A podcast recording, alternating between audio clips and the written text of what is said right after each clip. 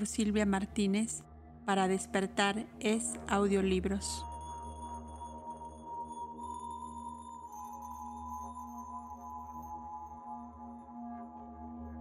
Sección 4. Sobre el mito de los ángeles caídos en sus varios aspectos. A. El espíritu del mal. ¿Quién y qué es? Nuestra presente contienda es exclusivamente con la teología. La Iglesia impone la creencia en un Dios personal y en un demonio personal, al paso que los ocultistas muestran la falsedad de semejante creencia. Para los panteístas y ocultistas, así como para los pesimistas, la naturaleza no es más que una madre hermosa, pero como el mármol, fría pero esto solo es verdad en lo que se refiere a la naturaleza física externa. Ambos están acordes en que, para el observador superficial, no es más que un inmenso matadero en donde los carniceros se convierten en víctimas y éstas a su vez en verdugos.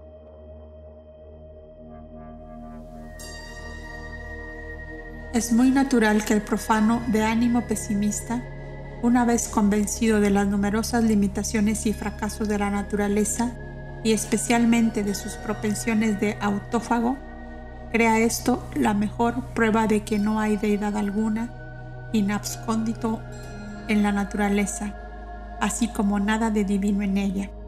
No es menos natural que el materialista y el físico se imaginen que todo es debido a la fuerza ciega, a la casualidad y a la supervivencia del más fuerte aún más que del más apto. Pero los ocultistas que consideran la naturaleza física como una de las más variadas ilusiones en el plano de las percepciones engañosas, que reconocen en cada dolor y sufrimiento solo las angustias necesarias de la procreación incesante, una serie de grados hacia una perfectibilidad siempre creciente visible en la influencia silenciosa del infalible karma o naturaleza abstracta. Los ocultistas, repetimos, ven a la Gran Madre desde un punto de vista distinto. Desgraciados de aquellos que viven sin sufrir. La paralización y la muerte es el porvenir de todo lo que vegeta sin cambio. ¿Y cómo puede haber un cambio para mejorar sin el sufrimiento proporcionado en el grado precedente? No son aquellas que han aprendido a conocer el valor engañoso de las esperanzas terrestres y los, ilusorios atractivos de la naturaleza externa, los únicos destinados a resolver los grandes problemas de la vida, el dolor y la muerte? Si nuestros filósofos modernos, precedidos por los sabios medievales, se han apropiado más de una idea fundamental de la antigüedad, los teólogos han construido por completo su Dios y sus arcángeles, su Satán y sus ángeles, juntamente con el Logos y su acompañamiento con los dramatis personales de los antiguos panteones paganos. Muy bienvenidos hubieran sido para con estos si no hubieran desfigurado astutamente los caracteres originales pervertido el significado filosófico y aprovechándose de la ignorancia de la cristiandad, resultado de largas edades de sueño mental, durante las cuales solo le era permitido a la humanidad pensar por procuración, no hubiesen embrollado los símbolos introduciendo la confusión más intricada. Una de sus proezas más censurables en este particular fue la transformación del divino alter ego en el grotesco Satán de su teología. Como toda la filosofía del problema del mal depende de la comprensión exacta de la constitución del ser interno de la naturaleza y del hombre, de lo divino en lo animal y por lo tanto también la exactitud de todo el sistema, según se expone en estas páginas respecto a la corona de la evolución, el hombre Nunca serán bastantes todas las precauciones que tomemos contra los subterfugios teológicos. Cuando el buen Agustín y el fogoso Tertuliano llaman al demonio el simio de Dios, podemos atribuirlo a la ignorancia de la época en que vivieron. Pero es más fácil disculpar por el mismo motivo a nuestros escritores modernos. La traducción de la literatura más deísta ha dado pretexto a los escritores católicos romanos para probar de nuevo su orientación respecto del mismo tema. Se han aprovechado de la naturaleza doble de la Jura Mazda y de sus Amhaspens en el Senavesta y en el Vendidad para hacer resaltar aún más sus extrañas teorías. Satán es el plagiario y el copista por anticipado de la religión que vino edades después. Este fue uno de los golpes maestros de la Iglesia Latina, su mejor triunfo de baraja después de la aparición del espiritismo en Europa, aun cuando solo es en general un suceso de estime, aun entre los que no tienen interés alguno en la teosofía ni en el espiritismo. Sin embargo, el arma es a menudo usada por los cabalistas cristianos, católicos romanos, contra los ocultistas orientales. Ahora bien, hasta los mismos materialistas son completamente inofensivos y pudieran ser considerados como amigos de la teosofía comparados con algunos cabalistas fanáticos cristianos, según ellos se llaman sectarios, como nosotros los llamamos, del continente. Estos leen el Zohar, no para encontrar en él la antigua sabiduría, sino para descubrir en sus versículos mezclando textos y significados, dogmas cristianos que jamás pudieron encerrar. Y después de pescarlos, con la ayuda colectiva de la casuista, erudición jesuítica, los supuestos cabalistas proceden a escribir libros y a descarriar a los estudiantes de la cábala de percepción menos penetrante. Nota.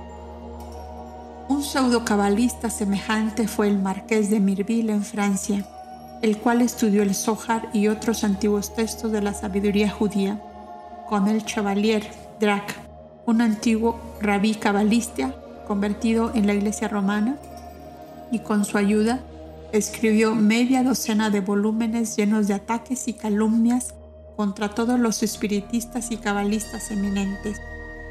Desde 1848 hasta 1860 persiguió sin descanso al anciano conde de Orchez, uno de los primeros ocultistas orientales en Francia, un hombre cuya esfera de conocimientos ocultos nunca será apreciada con exactitud por los que han sobrevivido porque ocultaba sus verdaderas creencias y conocimientos bajo la máscara del espiritismo. Fin de la nota.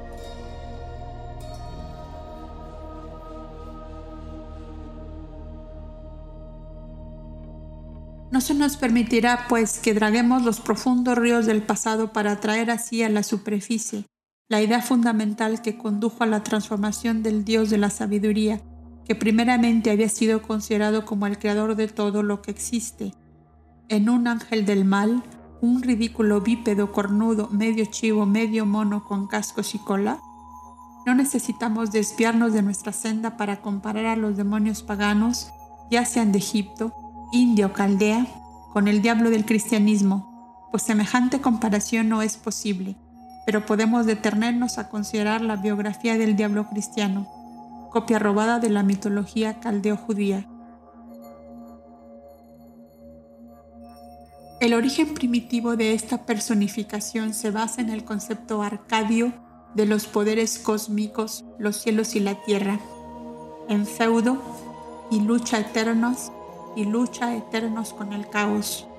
Susili, Moluda, Muru, Tuj, el Dios entre los dioses, el guardián misericordioso de los hombres en la tierra, era hijo de Gea o Ea, el gran dios de la sabiduría, llamado Nebo por los babilónicos. Entre ambos pueblos, lo mismo que sucede con los dioses indos, sus deidades eran a la vez benéficas y maléficas como el mal y el castigo son los agentes del karma en un sentido absolutamente justo retributivo. Por esto el mal era servidor de Dios. La lectura de los ladrillos caldeo asirio han demostrado ahora esto, sin sombra de duda. En el Zohar vemos la misma idea. Satán era un hijo y un ángel de Dios. Para todas las naciones semitas, el espíritu de la tierra era tanto el creador en su propio reino como el espíritu de los cielos. Eran ellos hermanos gemelos e intercambiables en sus funciones, cuando no dos en uno. Nada de lo que vemos en el Génesis falta en las creencias religiosas caldeo-asirias aún en lo poco que hasta ahora ha sido descifrado. La gran faz del abismo del Génesis se marca en el Tohu Bohu, abismo o espacio primordial o caos de los babilonios. La sabiduría, el gran Dios invisible, llamado en el Génesis el Espíritu de Dios, vivía para los antiguos babilonios, así como para los arcadianos, en el mar del espacio. Hacia los días descritos por Veroso, este mar se convirtió en las aguas visibles en la superficie de la tierra, la mansión cristalina de la Gran Madre, la Madre de Ea y de todos los dioses, que se convirtió más adelante aún en el dragón, en el gran dragón Tiamat, la serpiente del mar. Su última etapa de desarrollo fue la gran lucha de Bel, Ton, el dragón, el diablo.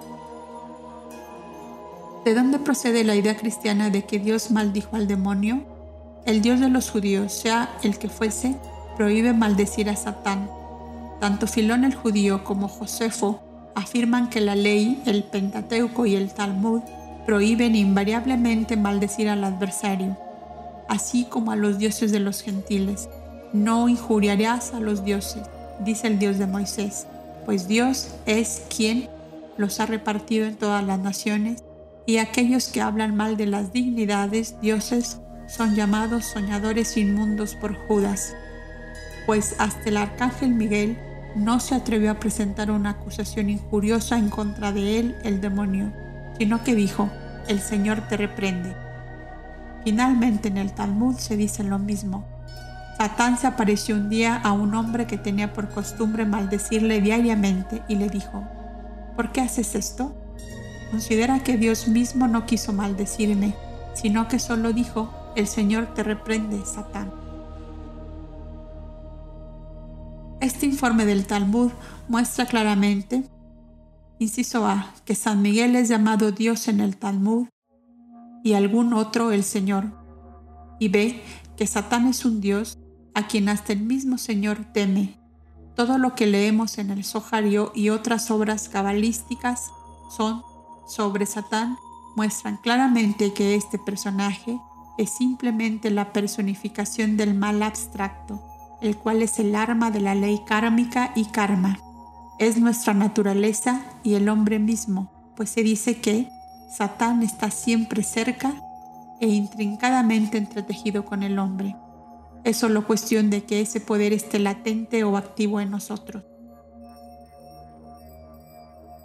Es un hecho muy conocido, a lo menos por los simbologistas eruditos, en todas las grandes religiones de la antigüedad, el logos de Miurgo, el segundo logos o la primera emanación de la mente Mahad, es el que da, por decirlo así, la tonalidad de lo que puede llamarse la correlación de la individualidad y de la personalidad en el esquema subsiguiente de la evolución. El logos es el que se muestra en el simbolismo místico de la cosmogonía, teogonía y antropogonía representando dos partes en el drama de la creación y del ser, la de la personalidad puramente humana y la impersonalidad divina de los llamados avataras o encarnaciones divinas, y la del espíritu universal llamado Cristos por los gnósticos y el Frabasi o Ferower de Ahura Mazda en la filosofía mazdeísta. En los peldaños inferiores de la teonía, los seres celestiales de las jerarquías inferiores tenían cada uno un frabashi o doble celestial. Es el mismo acerto, solo que más místico del axioma cabalístico Deus es demos inversus. La palabra demonio, sin embargo, como en el caso de Sócrates y en el espíritu de la significación que le daba toda la antigüedad, representaba el espíritu guardián, un ángel, no un demonio de descendencia satánica como quisiera la teología. La Iglesia Católica Romana muestra su acostumbrada lógica y consecuencia, aceptando a San Miguel como el ferower de Cristo. Este Ferower era su ángel guardián como está probado por Santo Tomás, quien sin embargo llama a los prototipos y sinónimos de Miguel, tal como Mercurio por ejemplo, demonios. La Iglesia acepta positivamente la doctrina de que Cristo tiene su Ferower como cualquier otro Dios o mortal. De Mirville escribe, Aquí tenemos a los dos héroes del Antiguo Testamento, el Verbum o segundo Jehová y su faz, presencia como traducen los protestantes, no haciendo los dos más que uno y sin embargo siendo dos. Un misterio que nos parecía impenetrable hasta que estudiamos la doctrina de los Ferowers más deístas y supimos que el Ferower era la potencia espiritual, imagen, faz y guardián a la vez del alma, la cual se asimila finalmente el Ferower. Nota. Marangone en su Dele Grandes de Arcángel San Miguel exclama, Oh, la más grandiosa de las estrellas que sigues al sol que es Cristo, oh imagen viviente de la divinidad, oh gran dramaturgo del Antiguo Testamento, oh invisible vicario de Cristo en su iglesia, esta obra se tiene en la mayor estima en la iglesia latina. Fin de la nota. Esto es casi correcto. Entre otros absurdos, los cabalistas sostienen que la palabra Metatron, cuando dividida en Metatronon, significa cerca del trono. Significa todo lo contrario, puesto que meta quiere decir más allá y no cerca. Esto es de gran importancia en nuestro argumento.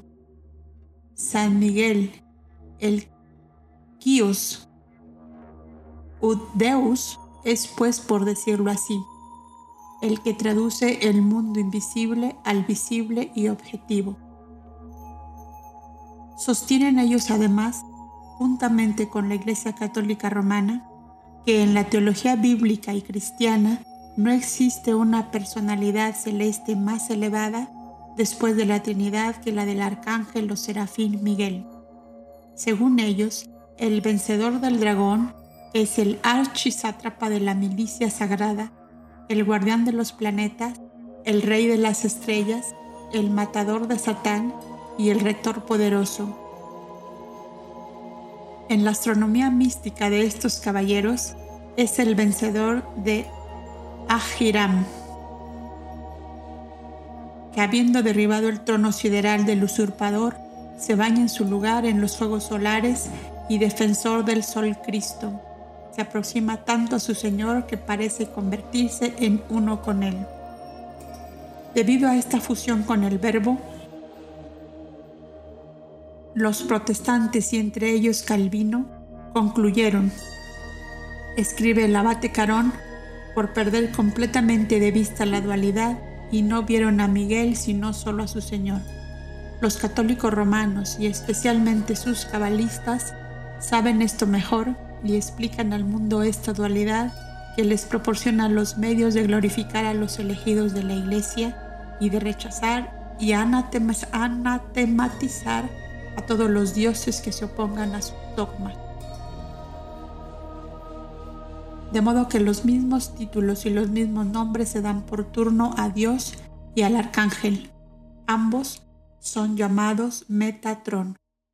A ambos se les aplica el nombre de Jehová cuando hablan el uno en el otro, pues según el Zohar, el término significa igualmente el maestro y el embajador. Ambos son el ángel de la faz, porque según se nos dice, si por una parte el verbo es llamado la faz o la presencia y la imagen de la sustancia de Dios, por otra, al hablar del Salvador a los israelitas, Isaías les dice que el ángel de su presencia los salvaba en su aflicción.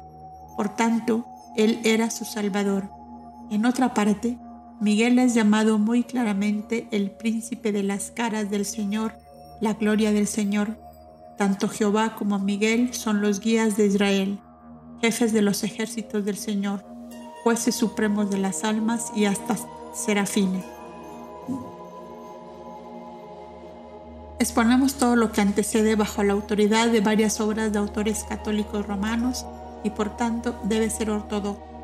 Se traducen algunas expresiones para mostrar lo que los teólogos y casuistas sutiles quieren significar con el término ferrower, palabra tomada por algunos escritores franceses del Saint Avesta, como se ha dicho, y utilizada en el catolicismo romano con un objeto que Zoroastro estuvo muy lejos de prever. En el Fargard 19, versículo 14 del Bendidat se dice, Invoca, oh Zaratustra, a mi Frabasi, que soy Ahura Mazda, el más grande, el mejor, el más hermoso de todos los seres, el más inteligente y cuya alma es la palabra santa. Mar Raspenta. Los orientalistas franceses traducen Frabasi por Ferower. Ahora bien, ¿qué es un Ferower o Frabasi?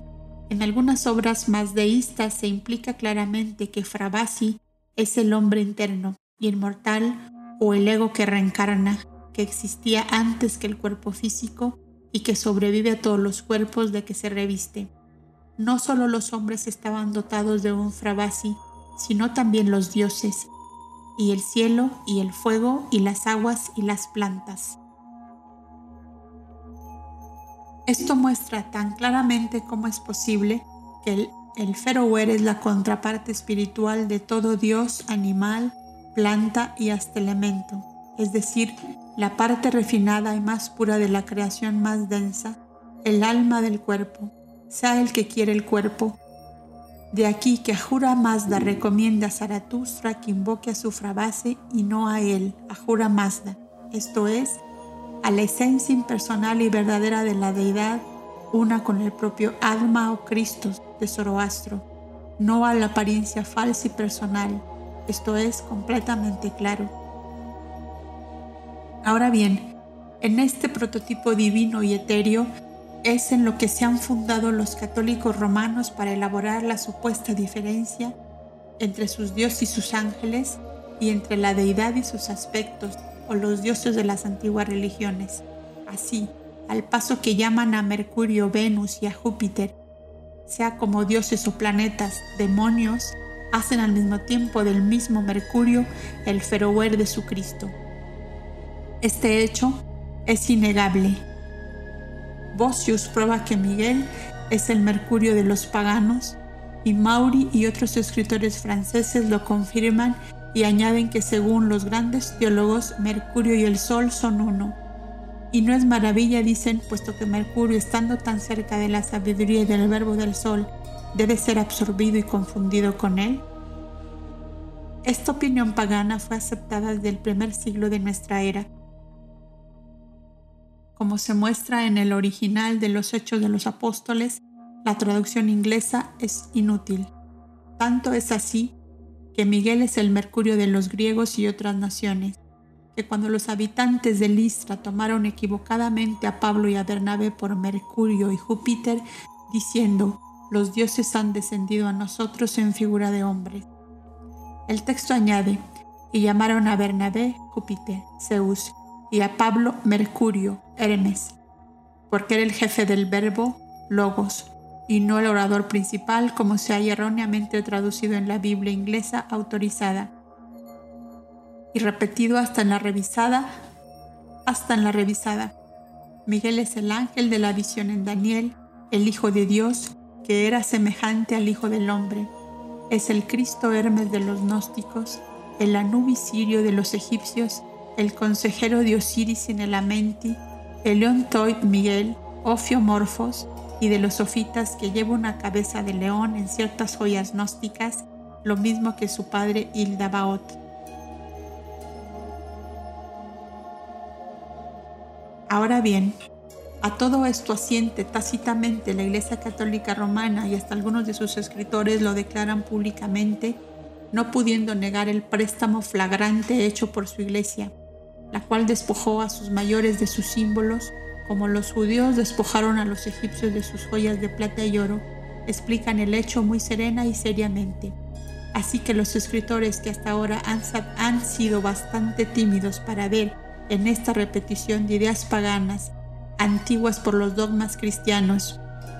Un plagio legendario perpetrado por el hombre, se les asegura gravemente que lejos de ser la solución de la casi perfecta semejanza, debería atribuirse a otra causa muy distinta, a un plagio prehistórico de origen sobrehumano.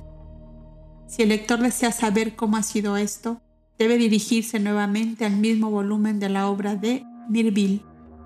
Observada, obsérvese bien que este autor era el defensor oficial y reconocido de la Iglesia romana y que fue ayudado por la erudición de todos los jesuitas. Allí leemos. Hemos señalado varios semidioses y también héroes muy históricos de los paganos, que fueron predestinados desde que nacieron a remedar a la vez que a deshonrar el nacimiento del héroe, que era precisamente Dios, ante quien la tierra toda tenía que inclinarse. Hemos visto que ha nacido como Él nació, de una madre inmaculada. Vemos que estrangularon serpientes en sus cunas, que lucharon contra demonios, que ejecutaron milagros, que murieron como mártires, que descendieron al mundo inferior y resucitaron de entre los muertos. Y hemos deplorado amargamente que cristianos demasiado tímidos y vergonzosos se hayan creído obligados a explicar todas esas semejanzas, fundándolas en la coincidencia de los mitos y símbolos. Olvidan al parecer las palabras del Salvador todos los que vinieron antes que yo son ladrones y bandidos. Palabras que explican todo sin ninguna negación absurda y que he comentado del siguiente modo. El Evangelio es un drama sublime, parodiado y representado antes de su debido tiempo por rufianes.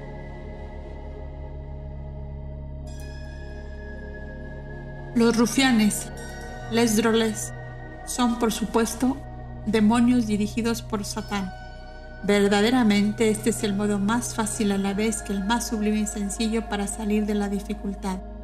El reverendo Dr. Londi, un de Merville protestante, siguió la feliz ocurrencia en su Monumental Christianity y lo mismo hizo el Dr. Shep de Múnich en las obras que escribió para probar la divinidad de Jesús y el origen satánico de todos los demás salvadores. Por lo cual, es tanto más de sentir que un plagio sistemático y colectivo que se sostuvo durante varios siglos en una escala de las más gigantescas se haya explicado por otro plagio, esta vez en el cuarto Evangelio, porque la sentencia que en él se cita, todos los que han venido antes que yo, etc., es una repetición al pie de la letra de las palabras escritas en el libro de Enoch, en la introducción a la traducción del arzobispo Lawrence de un manuscrito etíope de la biblioteca Bodleian, Oxford, el editor, autor de Evolution of Christianity, observa. Al revisar las pruebas del libro de Enoch, nos hemos sentido aún más impresionados por su semejanza con la escritura del Nuevo Testamento. Así, la parábola de la oveja, salvada por el buen pastor de los guardianes mercenarios y de lobos feroces, se ven claramente que ha sido tomada por el cuarto evangelista de Enoch, en que el autor describe a los pastores matando y destruyendo el ganado antes del advenimiento de su Señor, y descubre así el verdadero significado de aquel pasaje hasta entonces misterioso de la parábola de Juan. Todos los que vinieron antes que yo son ladrones y bandidos, en cuyo lenguaje vemos ahora una clara referencia a los pastores alegóricos de Enoch. Es hoy demasiado tarde para pretender que Enoch fue quien tomó del Nuevo Testamento, en lugar de viceversa. Judas 14:15 cita al pie de la letra un largo pasaje de Enoch acerca de la venida del Señor con sus diez mil santos y al nombrar al profeta reconoce específicamente el origen. Al perfeccionar el paralelismo entre el profeta y el apóstol, Hemos puesto fuera de toda cuestión que el libro de Enoch era, a los ojos del autor, de una epístola aceptada como relación divina, la inspiración producción de un patriarca antideluviano, la coincidencia acumulativa de lenguajes e ideas en Enoch y en los autores de la escritura del Nuevo Testamento, indica claramente que la obra del Milton semítico era la fuente inagotable de la cual los evangelistas y apóstoles o los hombres que escribieron en sus nombres tomaron sus conceptos de la resurrección, juicio, inmortalidad, perdición y del reino universal de la justicia bajo el eterno dominio del Hijo del Hombre. Este, este plagio evangélico culmina en el Apocalipsis de Juan, que adapta las visiones de Enoch al cristianismo con modificaciones en las cuales echamos de menos la sublime sencillez del gran maestro de la predicción apocalíptica que profetizó en el nombre del patriarca antidiluviano.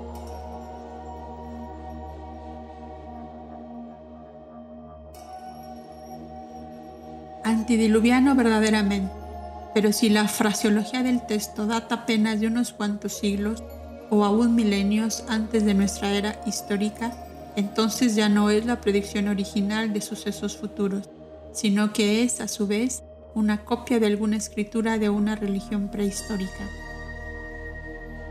En la edad Krita, Vishnu, bajo la forma de Kapila y de otros instructores inspirados, enseña la verdadera sabiduría como hacía Enoch. En la edad Treta, refrena a los malvados bajo la forma de un monarca universal, Chakrabartin, el rey imperecedero de Enoch, y protege los tres mundos o razas. En la edad Papara, en la persona de Veda Vyasa, divide el Veda en cuatro y lo distribuye en cientos de ramas. Así es, verdaderamente, el Veda de los primeros arios antes de que fuese escrito fue comunicado a todas las naciones de los Lemuro-Atlantes y sembró las primeras semillas de todas las religiones antiguas ahora existentes.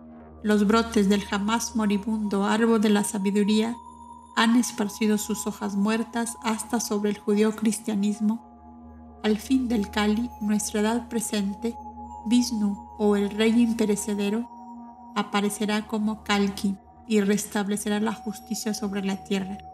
Las mentes de los que entonces vivan serán despertadas y se convertirán en diáfanas como el cristal. Los hombres aquí se transformarán por virtud de aquel tiempo especial sexta raza serán como las semillas de otros seres humanos y darán nacimiento a una raza que seguirá las leyes de la edad grita de la pureza. Esto es, será la raza séptima, la raza de los Budas, los hijos de Dios, nacidos de padres inmaculados. Parte B. Los dioses de luz proceden de los dioses de tiniebla.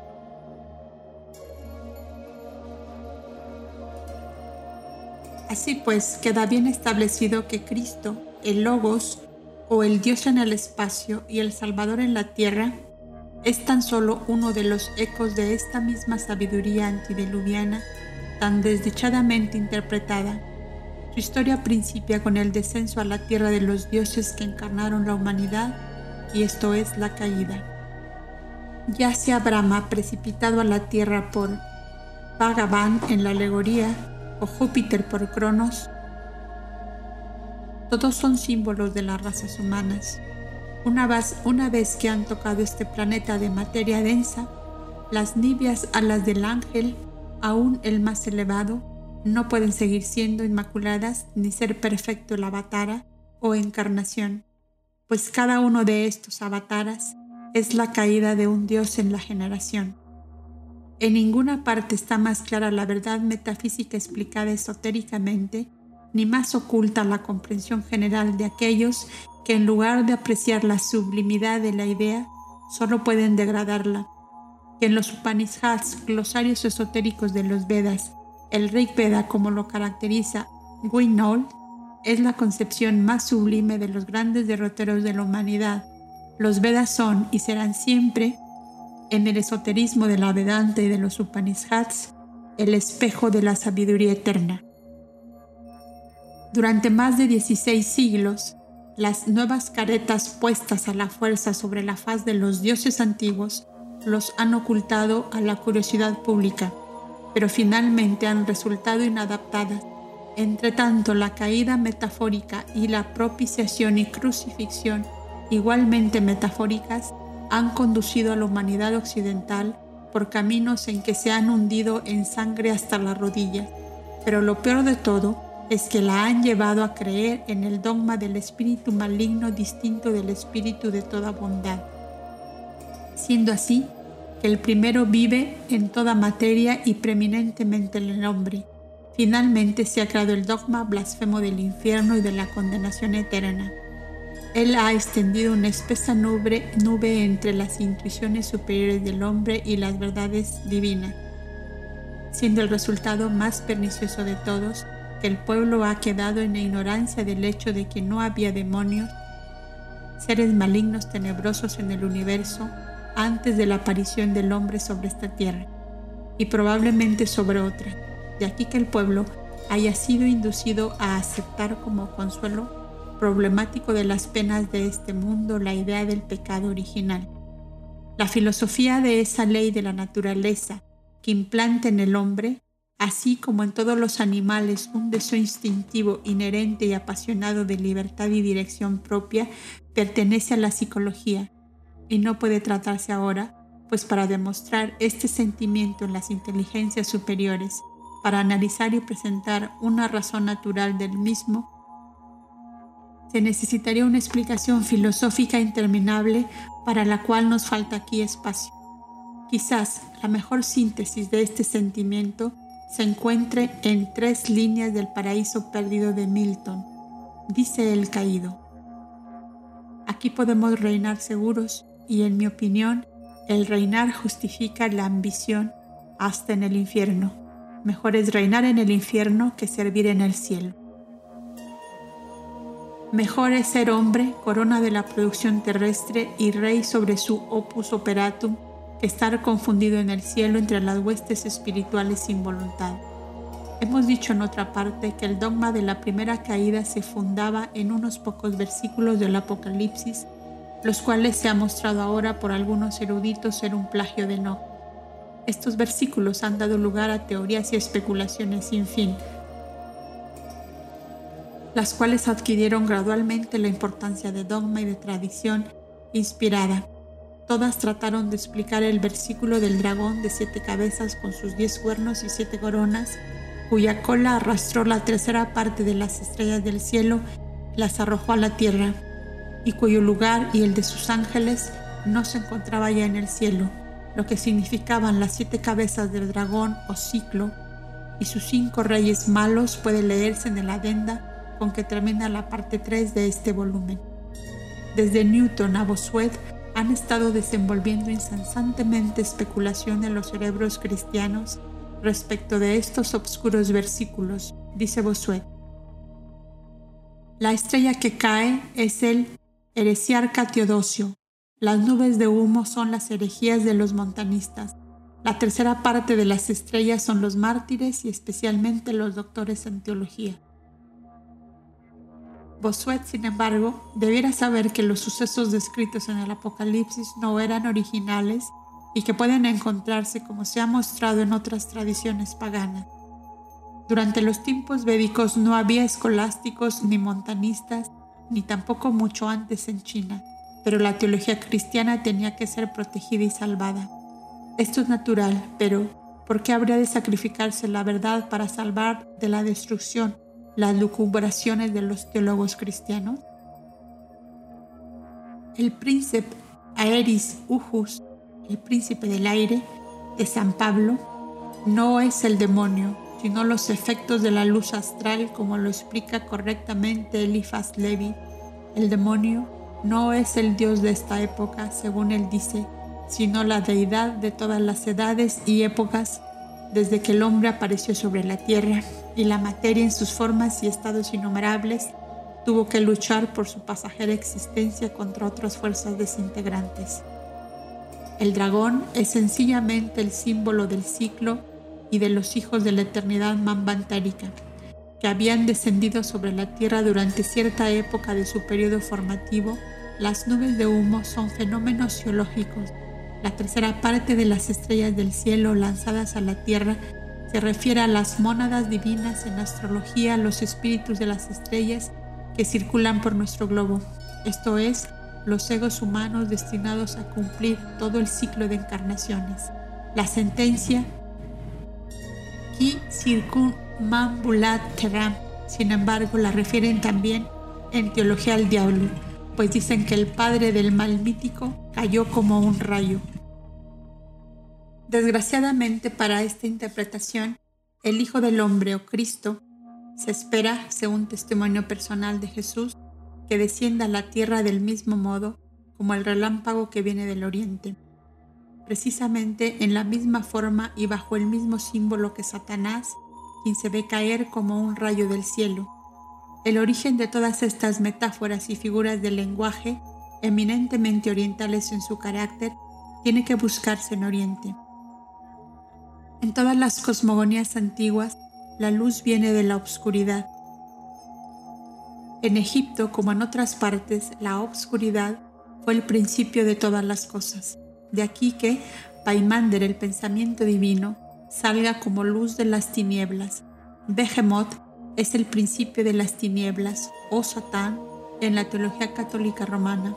Y sin embargo, Job dice de él que Behemoth es el principio principal de los caminos de Dios, principium viarum domini behemoth.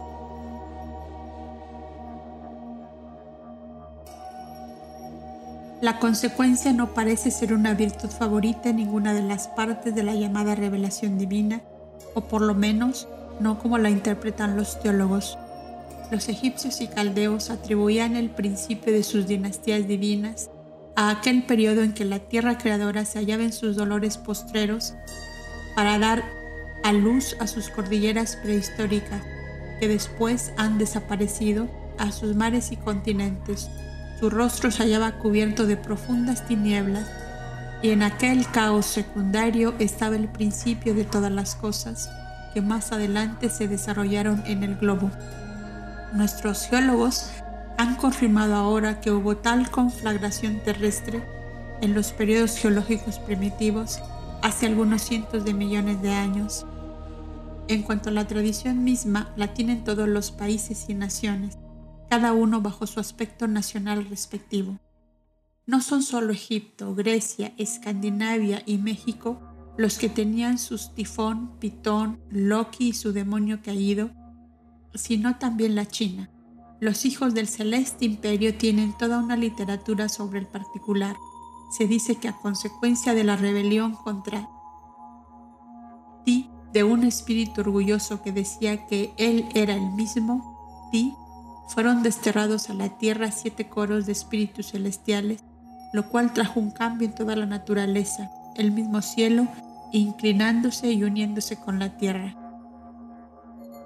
En el Ikin Selem, el dragón volador, soberbio y rebelde, sufre ahora y su orgullo es castigado. Creyó él que reinaría en el cielo y solo reina en la tierra. Además, el Chon Xiao o Chuang Sui, quien, una obra sobre educación, dice alegóricamente, una noche las estrellas dejaron de brillar en la oscuridad y la abandonaron, cayendo como lluvia sobre la tierra en donde ahora se hallan ocultas. Estas estrellas son las mónadas. Las cosmogonías chinas tienen su Señor de la llama y su Virgen celestial con pequeños espíritus que la ayudan y sirven, así como espíritus grandes para luchar con los enemigos de otros dioses.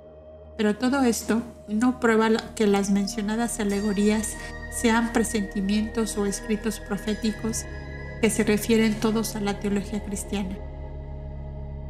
La mejor prueba que puede presentarse a los teólogos cristianos de que las declaraciones esotéricas de la Biblia en ambos testamentos son el acerto de la misma idea de nuestras enseñanzas arcaicas, a saber que la caída de los ángeles, atribuida simplemente a la encarnación de los ángeles, que hablan atravesando los siete círculos, se encuentran en el Zohar. Ahora bien, la cábala de, Simeón ben Hochai es el alma y esencia de la narración alegórica, así como la cábala cristiana posterior es el Pentateuco mosaico obscuramente vestido, y dice ella en los manuscritos de Agripa. La sabiduría de la cábala se apoya en la ciencia del equilibrio y de la armonía, las fuerzas que se manifiestan sin haberse equilibrado antes perecen en el espacio. Equilibrado quiere decir diferenciado. Así perecieron los primeros reyes o las dinastías divinas del mundo antiguo, los príncipes de los gigantes producidos por sí mismos. Cayeron ellos como árboles sin raíces y no se les volvió a ver más porque eran la sombra de la sombra. Esto es el chaya de los nebulosos pitris. Pero los que vinieron después, los que lanzándose de lo alto como estrellas que caen, fueron encerrados en la sombra. Continúan hasta hoy Yanis, que encarnándose en esas sombras vacías, inauguraron la era de la humanidad.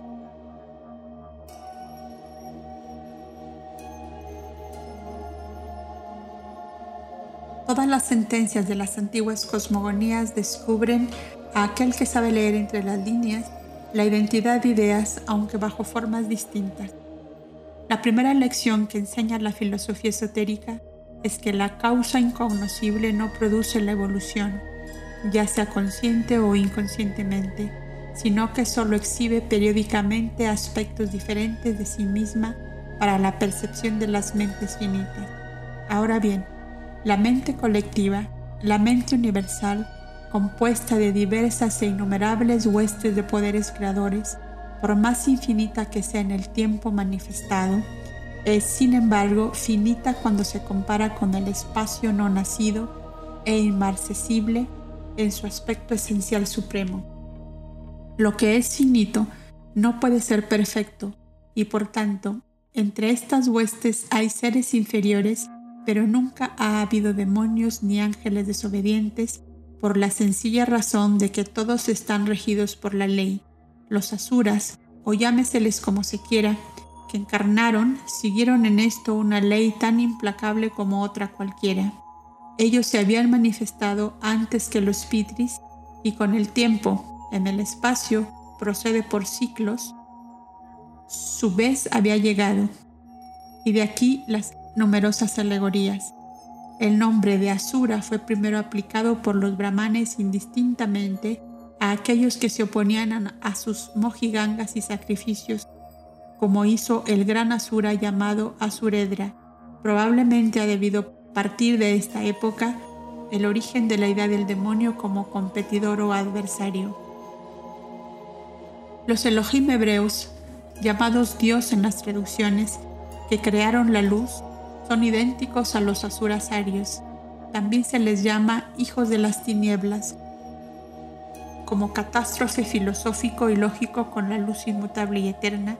Los primeros más deístas no creían que el mal o las tinieblas fueran coeternos con el bien o la luz y dan la misma interpretación. Arriman es la sombra manifestada de Ahura Mazda, Asura Mazda a su vez salido de Seruana a Kerné, el círculo del tiempo sin límites o la causa desconocida. Dicen ellos de esta última. Su gloria es demasiado exaltada, su luz demasiado esplendente para que ninguna humana inteligencia ni ojo mortal pueda percibir y ver. Su emanación primordial es la luz eterna, la cual por haber estado previamente oculta en las tinieblas, fue llamada a la manifestación y así, y así fue formado Hormuz, el rey de la vida. Es el primogénito en el tiempo sin límites, pero lo mismo que su antetipo, la idea espiritual preexistente, ha vivido dentro de las tinieblas por toda la eternidad. Los seis, Amsasped, siete contando con él mismo, el jefe de todos, los ángeles y hombres espirituales primitivos son colectivamente su logo. Los Amsaspens de Zoroastro crean también el mundo en seis días o periodos y descansan en el séptimo. Pero en la filosofía esotérica, ese séptimo es el primer periodo o día, la llamada creación primaria en la cosmogonía aria.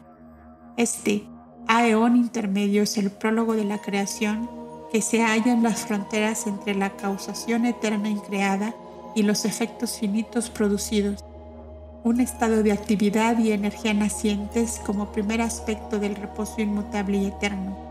En el Génesis, en el cual no se ha gastado energía metafísica alguna, sino solo una agudeza e ingenio extraordinarios para velar la verdad esotérica, la creación principia en la tercera etapa de la manifestación. Dios o los Elohim son los siete regentes del Paimander. Son ellos idénticos a todos los demás creadores. Pero, aún en el Génesis, este periodo está indicado por la rudeza del cuadro y las tinieblas que estaban sobre la faz del abismo.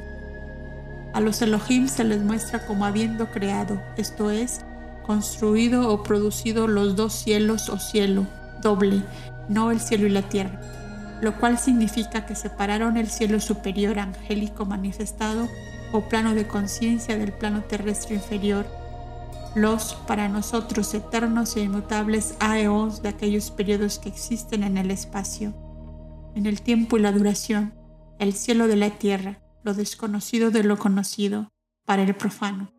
Tal es el significado de aquella sentencia del Paimander que dice, el pensamiento, el divino, que es luz y vida, produjo por medio de su palabra o primer aspecto el otro pensamiento operador, el cual, siendo el dios del espíritu y del fuego, construyó siete regentes que encerraban en su círculo al mundo de los sentidos, llamado destino fatal. Lo último se refiere al karma. Los siete círculos son los siete planetas y planos como también los siete espíritus invisibles en las esferas angélicas, cuyos símbolos visibles son los siete planetas, los siete rishis de la Osa Mayor y de otros signos, según lo dicho por Rod de los Adityas. No son ni el sol, ni la luna, ni las estrellas, ni la aurora, sino los eternos sostenedores de esta vida luminosa que existe, por decirlo así, detrás de todos estos fenómenos. Ellos, las siete huestes, son los que habiendo considerado en su Padre el pensamiento divino, el plan del operador, como dice el Paimander, desearon operar o construir el mundo con sus criaturas del mismo modo, pues habiendo nacido dentro de la esfera de operación, el universo manifestado, tal es la ley mambantárica y ahora viene la segunda parte del pasaje, o más bien de dos pasajes convertidos en uno, para ocultar el sentido completo. Los que nacieron dentro de la esfera de operación eran los hermanos que le amaban bien. Este último, o sea, este, le, eran los ángeles primordiales, los asuras, los Ariman, los Elohim o hijos de Dios, de los cuales eran uno Satán. Todos estos seres espirituales, llamados los ángeles de las tinieblas por ser estas tinieblas, la luz absoluta, hecho descuidado ahora por la teología, sino enteramente olvidado. Sin embargo, la espiritualidad de los tan maltratados hijos de la luz, la cual es tinieblas, debe ser evidentemente tan grande en comparación con la de los ángeles del orden siguiente, como lo etéreo de estos últimos comparado con la densidad del cuerpo humano. Los primeros son los primogénitos y por tanto están tan cerca de los confines del espíritu puro en reposo que son meramente las privaciones en el sentido aristotélico, los ferowers o tipos ideales de los que siguen.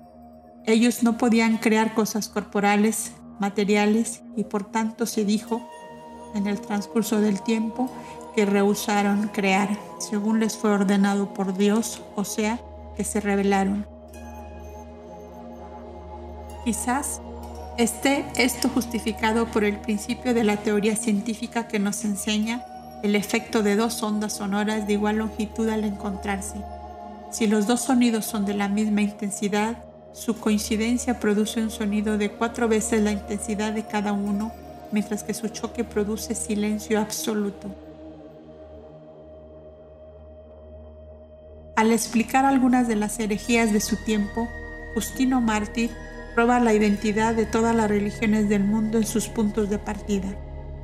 El primer principio comienza invariablemente con lo desconocido y la deidad pasiva, de la cual emana cierto poder activo o virtud el misterio, que a veces es llamado sabiduría, a veces el Hijo, muchas otras, Dios, Ángel, Señor y Logos.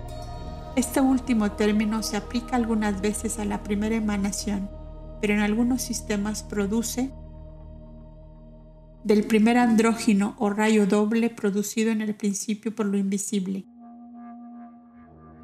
Filón describe esta sabiduría como macho y hembra, pero aún, cuando su primera manifestación tenía un principio, pues procedía de Oulom, Aeon del tiempo, el Aeon más elevado cuando surgía del Padre, había permanecido con el Padre antes de toda creación, pues es una parte de él. Por tanto, Filón el judío da a Adam Kadmon el nombre de mente, la enoia de Vitos en el sistema gnóstico. Llámese Adán a la mente.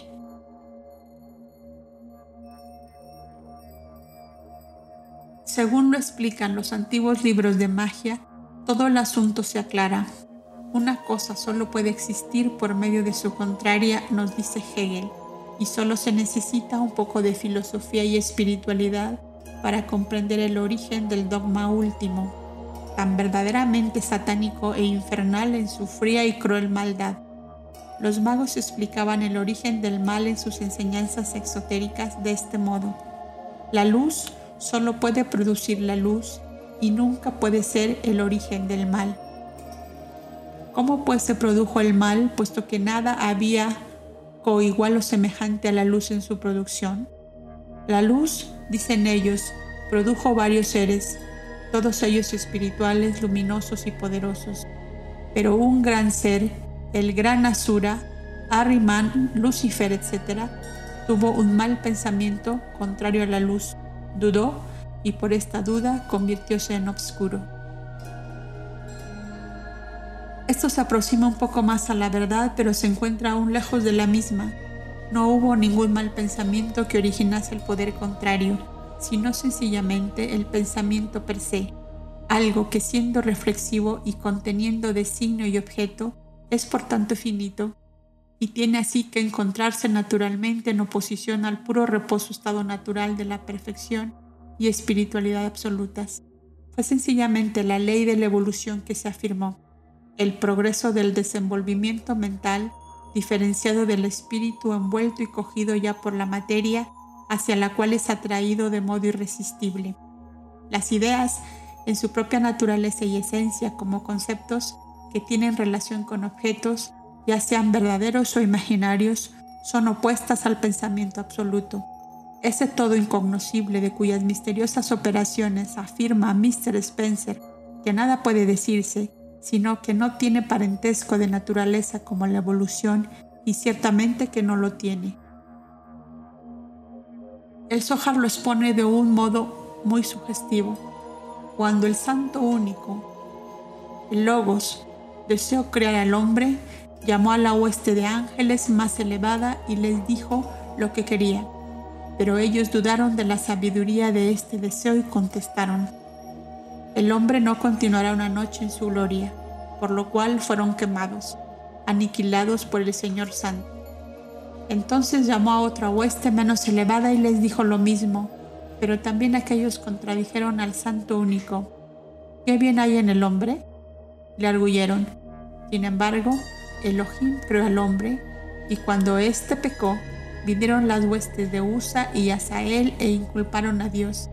He aquí al Hijo del Hombre que has hecho. Dijeron, mira cómo ha pecado. Entonces el Santo Único replicó, si hubieseis estado entre ellos, los hombres, hubierais sido peor que ellos, y los arrojó de su exaltada posición en el cielo a la tierra, y se cambiaron en hombres y pecaron como las mujeres de la tierra.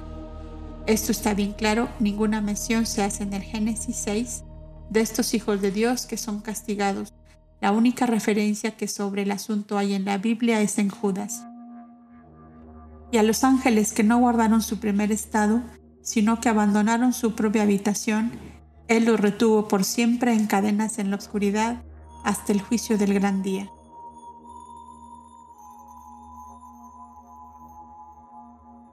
Y esto significa sencillamente que los ángeles condenados a la encarnación, se encuentran en las cadenas de la carne y de la materia, en la oscuridad de la ignorancia hasta el gran día que vendrá como siempre después de la séptima ronda al final de la semana en el séptimo sabbat o nirvana postmantárico. Cuán verdaderamente esotérico y en consonancia con la doctrina secreta es el Paimander. El pensamiento divino de Hermes puede inferirse solo de sus traducciones primitivas originales al latín y al griego. Por otra parte, puede verse lo desfigurado que ha sido posteriormente por los cristianos en Europa en las observaciones y confesiones inconscientes hechas por de Saint-Marc en su prefacio y carta al obispo de Aire en 1578. Allí se expone todo el ciclo de transformaciones de un tratado panteísta y egipcio en uno místico católico romano y se ve cómo se ha convertido el Paimander en lo que es ahora. Sin embargo, aún en las traducciones de Saint-Maré se encuentran vestigios del verdadero Paimander, el pensamiento mente universal.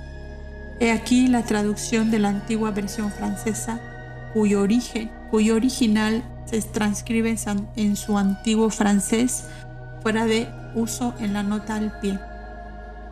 Siete hombres, principios, fueron generados en el hombre. La naturaleza de la armonía de los siete del Padre y del Espíritu. La naturaleza produjo siete hombres con arreglo a la naturaleza de los siete espíritus que tenían en sí potencialmente los dos sexos. Metafísicamente el Padre y el Hijo son la mente universal y el universo periódico, y el ángel y el hombre es el Hijo y el Padre a un mismo tiempo. En el Paimander es la idea activa y el pensamiento pasivo que la genera. La tonalidad radical en la naturaleza que da nacimiento a las siete notas, la escala septenaria de las fuerzas creadoras y a los siete aspectos prismáticos del color, todos nacidos del rayo blanco o la luz generada en las tinieblas.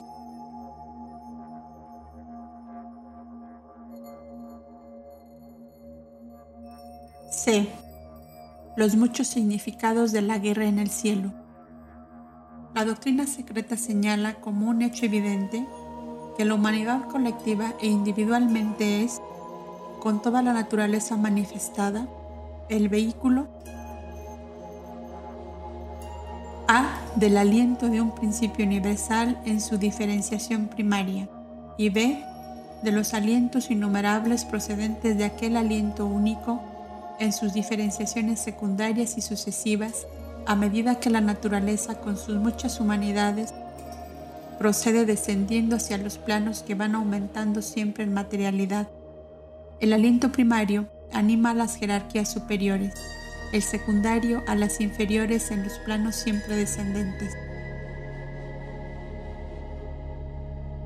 Ahora bien, hay en la Biblia muchos pasajes en cuya faz proban exotéricamente que esta creencia fue universal en un tiempo, y los dos más convincentes son de Ezequiel 28 e Isaías 14.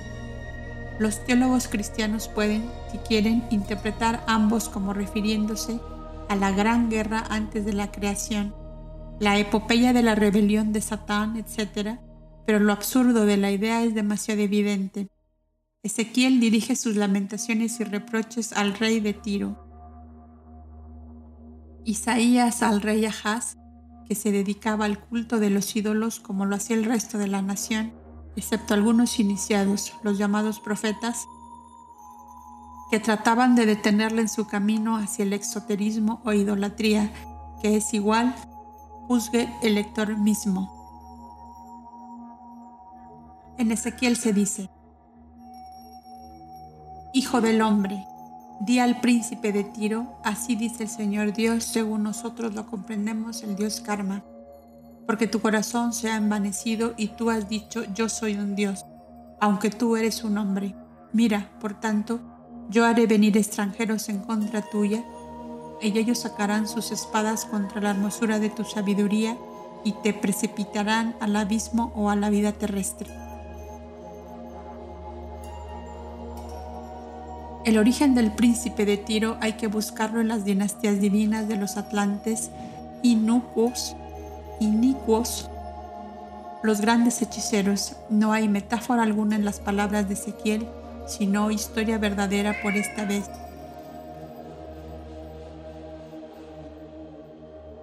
Pues la voz en el profeta, la voz del Señor, su propio espíritu que en él habló, dice, porque tú has dicho, yo soy un Dios, estoy sentado en la sede de las dinastías divinas de Dios en medio de los mares, aunque eres un hombre. Mira, tú eres más sabio que Daniel. No hay secreto que te puedan ocultar, con tu sabiduría has aumentado tus riquezas y tu corazón está exaltado a causa de tu riqueza. Mira, por tanto, extranjeros sacarán sus espadas contra la hermosura de tu sabiduría, te precipitarán y morirán, y morirás con la muerte de aquellos que son muertos en medio de los mares. Todas estas imprecaciones no son profecías, sino sencillamente recordatorios del destino de los atlantes, los gigantes de la tierra. ¿Cuál puede ser el sentido de esta última sentencia si no es un relato del destino de los atlantes? También, tu corazón se ha envanecido a causa de tu hermosura. Puede referirse al hombre celeste en el Paimander o a los ángeles caídos que son acusados de haber caído por orgullo a causa de la gran hermosura y sabiduría que les fueron otorgadas. Aquí no hay metáfora alguna, excepto quizás en las ideas preconcebidas de nuestros teólogos. Estos versículos se refieren al pasado y pertenecen más al conocimiento adquirido en los misterios de la iniciación que a, la clarividencia retrospectiva. La voz sigue diciendo, Tú has estado en el Edén, el jardín de Dios, en el Satya Yuga. Todas las piedras preciosas te cubrían la manufactura de tus tamboriles y de tus pífanos. Fue preparada en ti el día en que fuiste creado. Tú eres el querubín ungido. Tú han andado arriba y abajo en medio de las piedras de fuego. Tú eras perfecto en tus modos desde el día en que fuiste creado hasta que se vio la iniquidad por ti. Por tanto, te arrojó de la montaña de Dios y te destruyó. La montaña de Dios significa la montaña de los dioses o el Meru, cuya representación en la cuarta raza era el monte Atlas, la última forma de uno de los titanes divinos, tan alto en aquellos tiempos que los antiguos creían que el cielo descansaba sobre su cima. Nos ayudó Atlas a los gigantes en su guerra contra los dioses higinios. Otra versión muestra la fábula como originándose de la afición de Atlas hijo de Lapetos y de Climene por la astronomía, y de morar por esta razón en la cima de las montañas más elevadas. La verdad es que el Atlas, el Atlas, la montaña de los dioses y también el héroe de este nombre, son el símbolo esotérico de la cuarta raza y sus siete hijas, las Atlántidas, los símbolos de sus siete subrazas. El monte Atlas, según todas las leyendas, era tres veces más alto que ahora, pues se ha hundido en dos distintas veces. Es de origen volcánico, por esto la voz interna de Ezequiel dice, Por tanto, yo haré brotar un fuego en medio de ti que te devorará. Seguramente no significa, como parece ser el caso según los textos traducidos, que este fuego había de ser producido en medio del príncipe de Tiro de su pueblo, sino en el monte Atlas, simbolizando la orgullosa raza sabia en la magia y adelantada en artes y civilización, cuyos últimos restos fueron destruidos casi al pie de la cordillera de aquellas montañas en un tiempo gigantescas. Verdaderamente tú serás un terror y nunca volverás a ser, pues hasta el nombre mismo de la raza y su destino háyanse ahora borrados de la memoria del hombre. Téngase presente que casi todos los reyes y sacerdotes antiguos eran iniciados que desde los últimos tiempos de la cuarta raza había habido una contienda entre los iniciados del sendero de la derecha y los de la izquierda, finalmente, que el jardín del Edén estaba mencionado por otros personajes que los judíos de la raza adámica, puesto que hasta Faraón es comparado al árbol más hermoso del Edén por este mismo Ezequiel, el cual indica que todos los árboles del Edén, los más escogidos y mejores del Líbano, tomaron consolación en las partes inferiores de la tierra, pues ellos también descendieron al infierno con él, Faraón. A las regiones inferiores que son efectivamente el fondo del océano, cuyo suelo se abrió para devorar a las tierras de los atlantes y a ellos mismos. Si se tiene presente todo esto y se comparan los diversos relatos, se ve entonces que los capítulos 28 y 31 de Ezequiel no se relacionan con Babilonia, Asiria ni aún con Egipto, puesto que ninguno de estos fue destruido de este modo, sino que simplemente cayeron en ruinas en la superficie y no bajo la tierra, pero sí con la Atlántida y con la mayor parte de sus naciones. Y se verá también que el jardín del Edén de los iniciados no era un mito, sino una localidad ahora sumergida. La luz se hará y se apreciarán en su verdadero valor esotérico sentencias como las siguientes.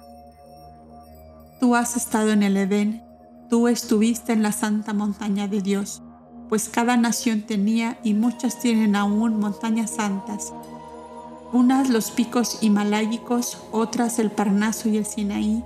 Todas eran sitios de iniciación y moradas de los jefes de las comunidades antiguas y aún modernas, de adeptos y también. Mirad el asirio, ¿por qué no al iniciado Atlante? Era un cedro del Líbano y su altura se elevaba sobre todos los árboles los cedros en el jardín de Dios no podían ocultarse, de modo que todos los árboles del Edén le envidiaban. En toda el Asia Menor los iniciados serán llamados árboles de la justicia y cedros del Líbano, así como también algunos reyes de Israel. Lo mismo sucedía con los grandes adeptos en la India, pero solo los adeptos de la mano izquierda. Cuando el Vishnu Purana dice que el mundo fue invadido por los árboles, mientras los Prashtasas, que pasaron 10.000 años de austeridad en el vasto océano, estaban absortos en sus, devociones. La alegoría se refiere a los atlantes y adeptos de los primeros tiempos de la quinta raza, los arios. Otros árboles, brujos adeptos, se extendieron y ensombrecieron la tierra sin protección y el pueblo pereció, no siéndole posible trabajar durante 10.000 años. Luego se muestra a los sabios, a los rishis de la raza aria, llamados prayetasas, saliendo de las profundidades y destruyendo por medio del viento y de las llamas que salían de sus bocas a los árboles inicuos y a todo el reino vegetal, hasta que Soma, la luna, el rey del mundo vegetal, los apacigua aliándose con los adeptos del sendero de la derecha, a quienes ofrece como esposa a Marisha, la prole de los árboles. Esto alude a la gran lucha entre los hijos de Dios y los hijos de la sabiduría tenebrosa, nuestros antepasados o los adeptos talantes y arios. Toda la historia de ese periodo está alegorizada en el Ramayana, que es el relato místico en forma épica de la lucha entre Rama, el primer rey de la dinastía divina de los primeros arios, y Ravana, la personificación simbólica de la raza atlante, Lanka. Los primeros eran las encarnaciones de los dioses solares, los segundos la de los devas lunares. Esta fue la gran batalla entre el bien y el mal, entre la magia blanca y la negra, por la supremacía de las fuerzas divinas sobre los poderes terrestres inferiores o cósmicos. Si el estudiante quiere comprender mejor esta última declaración, diríjase al episodio Anujita del Mahabharata, donde el Brahman dice a su esposa, yo percibido por medio del yo la sede que está en el yo, la sede donde mora el Brahman libre de los pares de opuestos y la luna juntamente con el fuego o el sol, sosteniendo a todos los seres como propulsor del principio intelectual.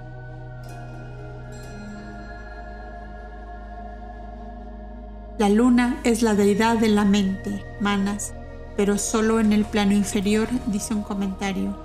Manas es doble, lunar en su parte inferior, solar en la superior, es decir, es atraído en su aspecto superior hacia Budi y en el inferior desciende dentro y escucha la voz de su alma animal llena de deseos egoístas y sensuales, y aquí está contenido el misterio de la vida del adepto y del hombre profano, así como también el de la separación post-mortem del hombre divino del animal. El Mahabharata cada una de cuyas líneas debe leerse esotéricamente, descubre con un magnífico simbolismo y alegoría las tribulaciones tanto del hombre como del alma. En el Anujita dice el Brahman. En el Anujita dice el Brahman. En el interior, dentro del cuerpo, en medio de todos estos aires vitales, principios, que recorran el cuerpo y se absorben el uno al otro, arde el fuego séptuple Vaisva Nara. Pero el alma principal es Manas o la mente. De aquí que asoma la luna se la muestre aliándose con la porción solar de aquella, personificada por los prachatasas, pero de las siete claves que descubren los siete aspectos del Ramayana, así como los de toda escritura, este solo uno, el metafísico. El símbolo del árbol representando a diversos iniciados era casi universal. Jesús es llamado el árbol de vida, así como todos los adeptos de la buena ley, mientras que a los del sendero de la izquierda se les llama los árboles que se secan. Juan Bautista habla de seguir para la raíz de los árboles, y los reyes de los ejércitos asirios son llamados árboles. El verdadero significado del jardín del Edén ha sido expuesto suficientemente en Isis sin velo. Ahora bien, la escritora ha oído más de una vez expresar sorpresa, porque Isis sin velo contuviese tan poco de las doctrinas que ahora se enseñan. Esto es completamente erróneo, pues las alusiones a tales, a tales enseñanzas abundan aun cuando las enseñanzas mismas se reservasen. Entonces, no había llegado el tiempo, como tampoco ha sonado hasta el presente, la hora en que pueda decirse todo. Un crítico de budismo esotérico escribió una vez, en Isis sin velo, no se menciona a ningún atlante ni a la cuarta raza que precedió a la nuestra, la quinta. Yo, que escribí Isis sin velo, sostengo que los atlantes son mencionados como nuestros predecesores. ¿Por qué? ¿Qué puede haber más claro que la siguiente declaración al hablar del libro de Job? En el texto original, en lugar de cosas muertas, está escrito Refaim muertos, gigantes u hombres primitivos poderosos, de los cuales la evolución podrá hacer proceder un día nuestra raza presente. Ahora se le invita a que lo haga, ya que la alusión queda completamente explicada, pero los evolucionistas de seguro se negarán hoy como se negaron hace 10 años. La ciencia y la teología están en contra nuestra. Por tanto, ponemos ambas en duda y lo hacemos en defensa propia, fundándose en nebulosas metafóricas esparcidas por los profetas y en el Apocalipsis de San Juan, gran versión del libro de Enoch reeditado, sobre estos cimientos inseguros, la teología cristiana ha edificado sus epopeyas dogmáticas de la guerra en el cielo. Ha hecho más, ha empleado las visiones simbólicas inteligibles solo para los iniciados como columnas sobre las cuales se sostenga todo el enorme edificio de su religión. Ahora, tales columnas se han tornado en débiles cañas y la ingeniosa fábrica se está viniendo al suelo. Todo el esquema cristiano se funda sobre este Yakim y Boa, las dos fuerzas contrarias del bien y del mal, Cristo y Satán, fuerzas benignas y malignas, Quítesele al cristianismo su puntual principal de los ángeles caídos y el jardín del Edén se desvanecerá con su Adán y Eva en aire sutil. Y el Cristo, en su carácter exclusivo de único Dios y Salvador y la víctima de la redención por el pecado del hombre animal, se convertirá en un mito inútil y sin sentido. En un número antiguo de la revista arqueológica, un escritor francés, Monsieur Maury, observa que esa lucha universal entre espíritus buenos y malos parece ser tan solo la reproducción de otra guerra más antigua y más terrible, la cual, según los mitos antiguos, tuvo lugar antes de la creación del universo entre las legiones fieles y las rebeldes. Lo decimos otra vez, es una simple cuestión de prioridad. Si el Apocalipsis de Juan hubiera sido escrito en el periodo védico y no hubiese la seguridad de que es sencillamente otra versión del libro de Enoch y de las leyendas del dragón de la antigüedad pagana, la grandiosidad y la hermosura de las imágenes hubiesen inclinado la opinión del crítico en favor de la interpretación cristiana de esa primera guerra, cuyo campo de batalla fue el estrellado cielo y los primeros muertos los ángeles, pero Según están las cosas, sin embargo, hay que referir el Apocalipsis suceso por suceso a otras visiones mucho más antiguas. Para la mejor comprensión de las alegorías apocalípticas y de la epopeya esotérica, rogamos al lector que se dirija al Apocalipsis y que, lea el capítulo 12 desde el versículo 1 al 7. Esto tiene varios significados y muchos se han encontrado ya respecto a las claves astronómicas y numéricas de este mito universal. Lo que ahora podemos presentar es un fragmento, unas pocas indicaciones respecto de su significado secreto que encierran los anales de una verdadera guerra, la lucha entre los iniciados de las dos escuelas. Muchas y diversas son las alegorías que aún existen construidas sobre esta misma piedra fundamental.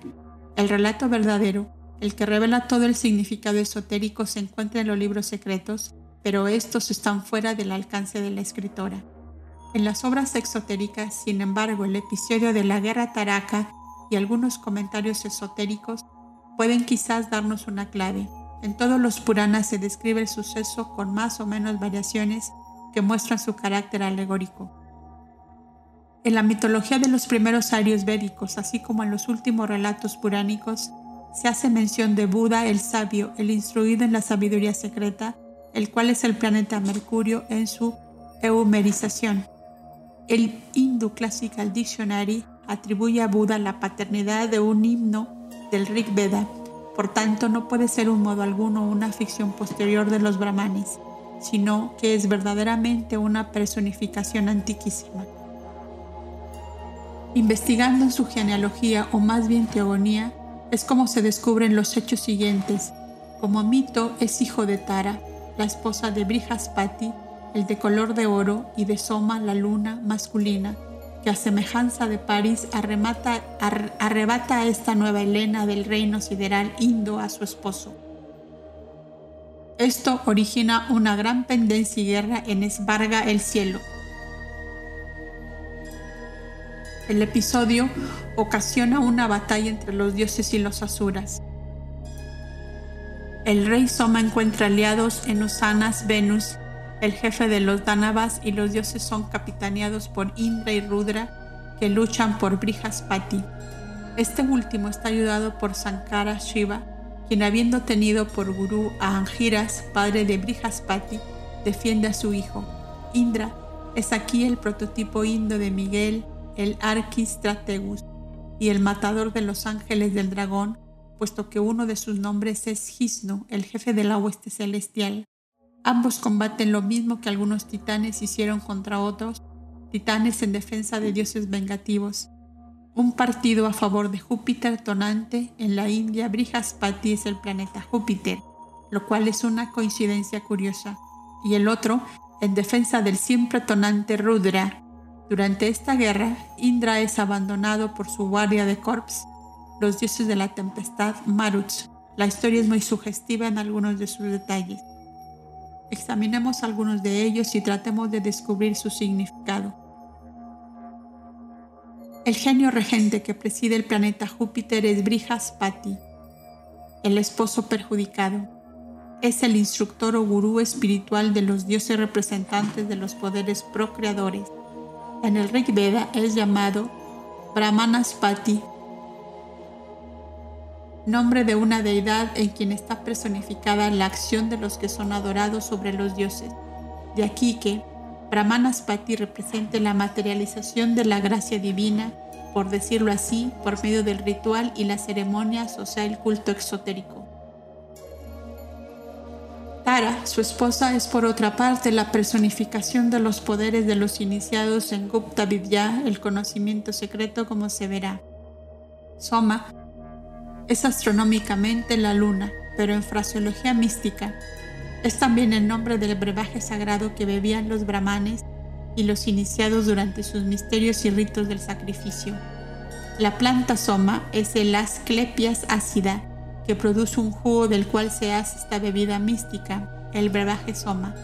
Solo los descendientes de los rishis y los Ainihotris, o sacerdotes del fuego, de los grandes misterios, conocían todos sus poderes, pero la verdadera propiedad del Soma real era y es hacer un nuevo hombre del iniciado, después que renace, esto es, cuando principia a vivir en su cuerpo astral, pues su naturaleza espiritual, sobreponiéndose a la física, hace que pronto él se deshaga de esta y hasta de una parte de aquella forma etérea.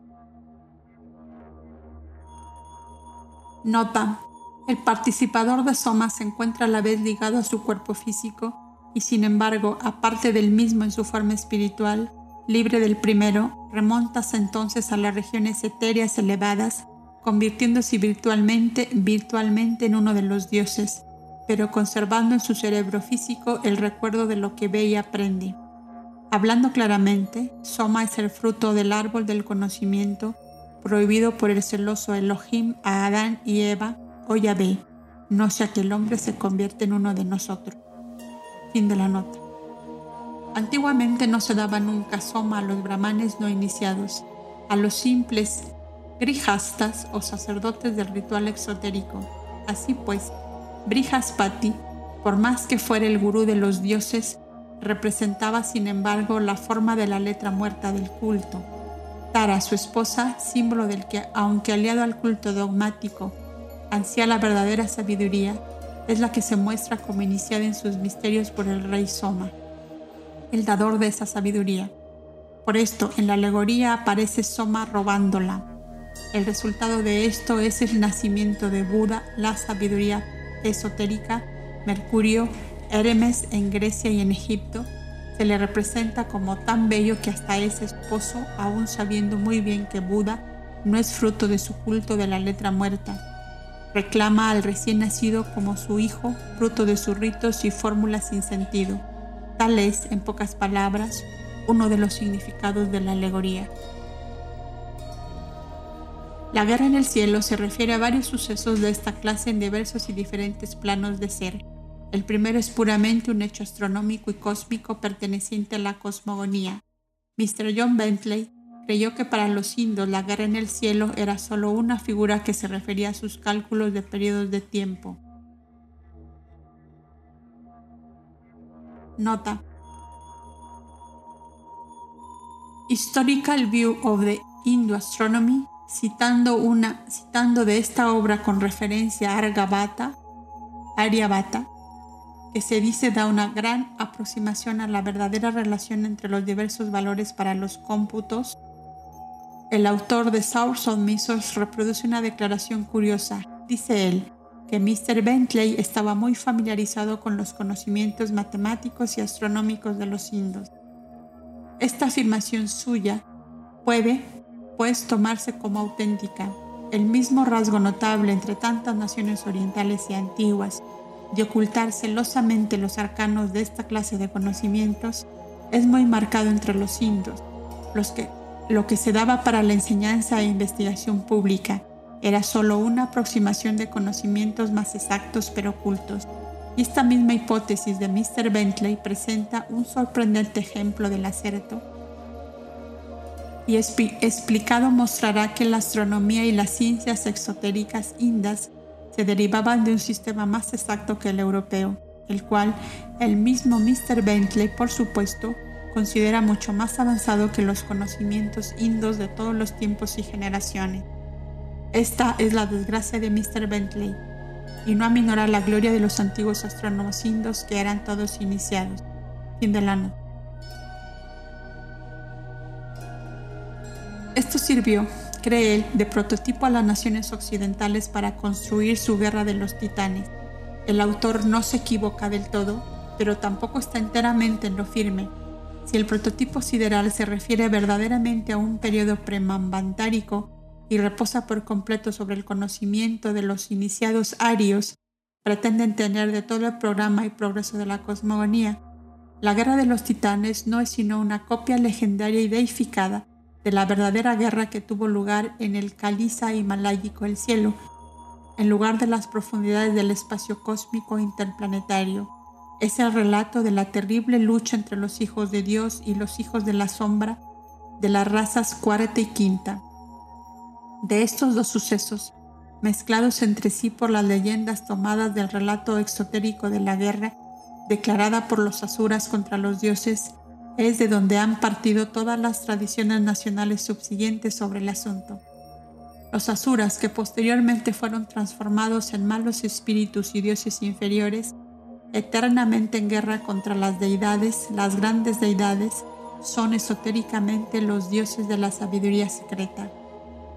En las partes más antiguas del Rig Veda son ellos los espirituales y los divinos, pues el término asura se aplica al espíritu supremo, que es el mismo gran ajura de los más deístas.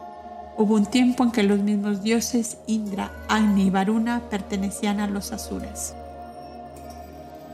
En el Taitiriya Brahmana, el aliento Asu de Brahma Prajapati se vivificó y de este aliento creó él a los asuras.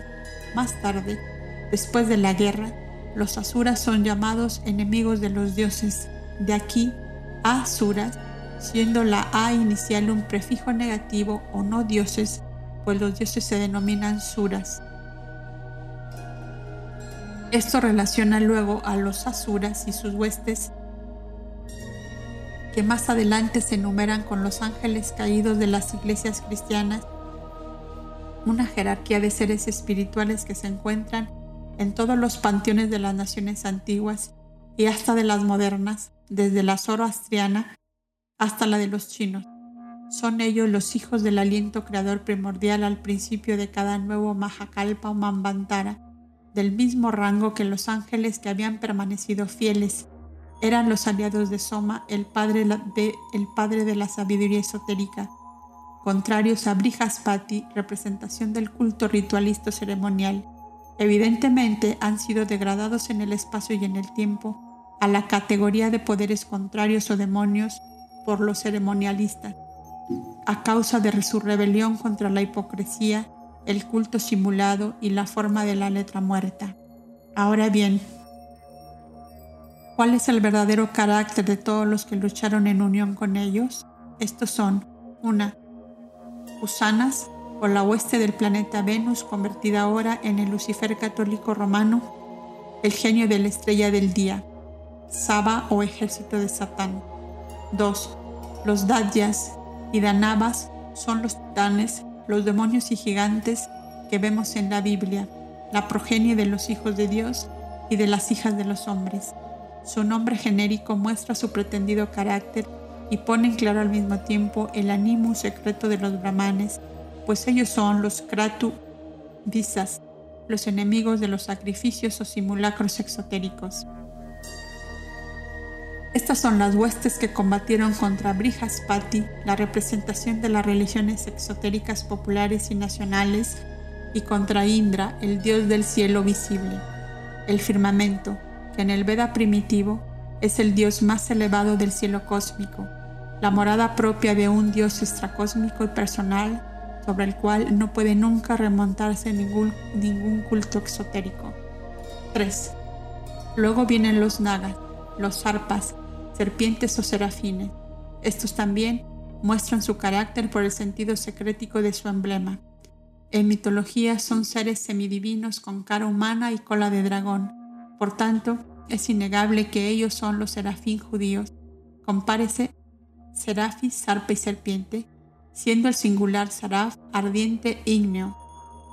La angeología cristiana y judía hace una distinción entre los serafín y los querubines o querubes que vienen en segundo lugar.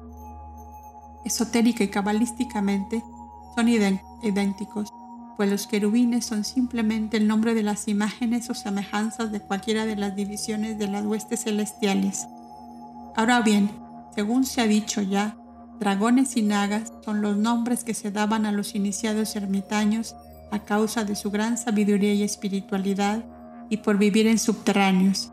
Así, cuando Ezequiel aplica el adjetivo de Kerub al rey de Tiro y le dice que por su sabiduría y entendimiento no hay secreto que se le pueda ocultar, muestra al ocultista que es un profeta, quizás aún partidario del culto exotérico que truena contra el iniciado de otra escuela y no contra un Lucifer imaginario, un querubín caído de las estrellas y después del jardín del Edén de modo que la llamada guerra es también, en uno de sus muchos significados, un anal alegórico de la lucha entre las dos clases de adeptos, los del sendero de la derecha y los de la izquierda.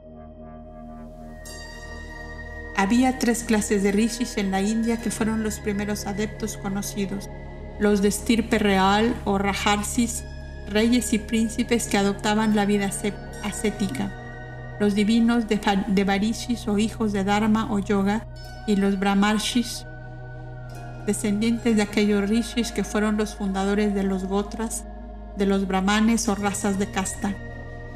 Ahora bien, dejando por un momento las claves mítica y astronómica, las enseñanzas secretas muestran a muchos atlantes que pertenecieron a estas divisiones y hubo luchas y guerras entre ellos de facto y de jure.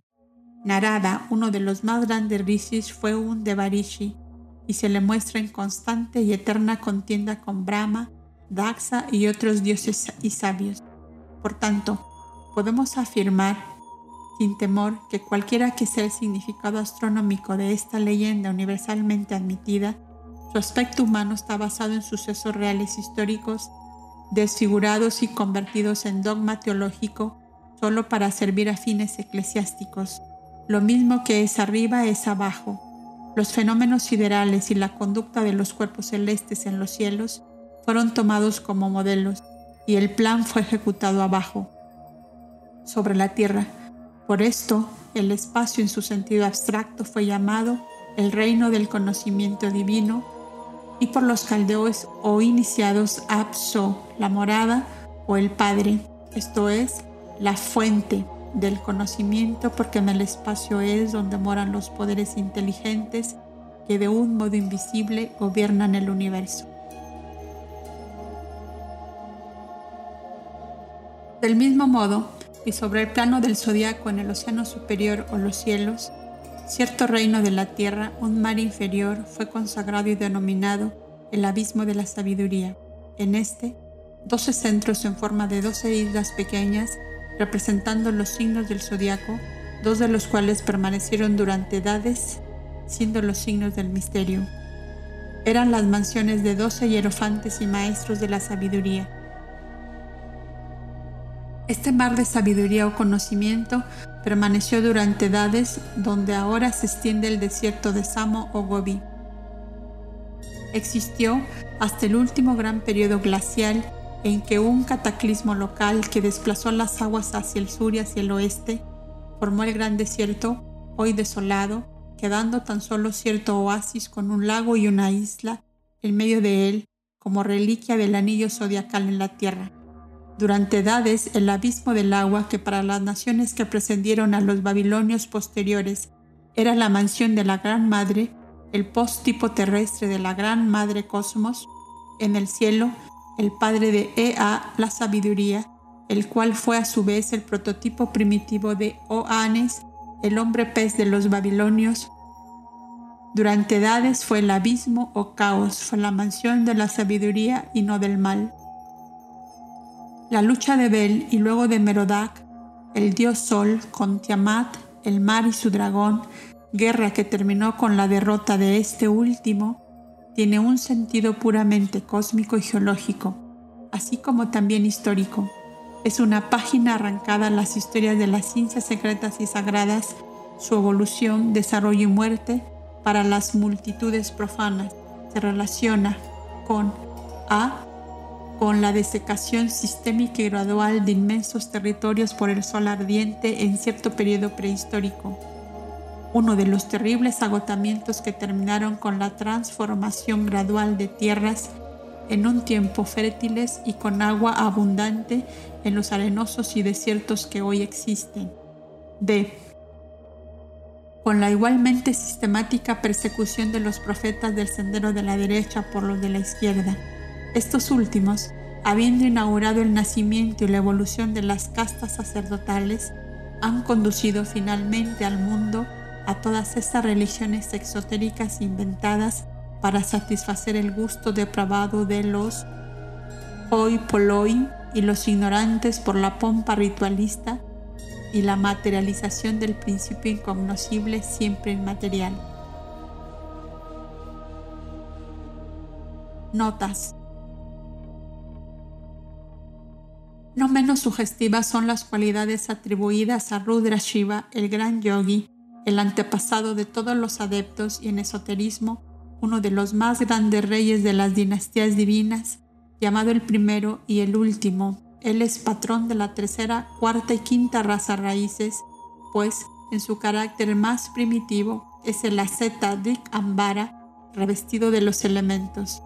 Sri Lokana, el de tres ojos, Panchanana, el de cinco caras, alusión a las cuatro razas pasadas y a la quinta actual, pues, aunque tiene cinco caras, solo posee cuatro brazos, toda vez que la quinta raza vive aún. Es el dios del tiempo, Saturno Cronos como lo muestra su tambor, Damaru en forma de reloj de arena, y cuando se le acusa de haber cortado la quinta cabeza de Brahma, dejándole solo cuatro, es también una alusión a cierto grado de iniciación y también a las razas.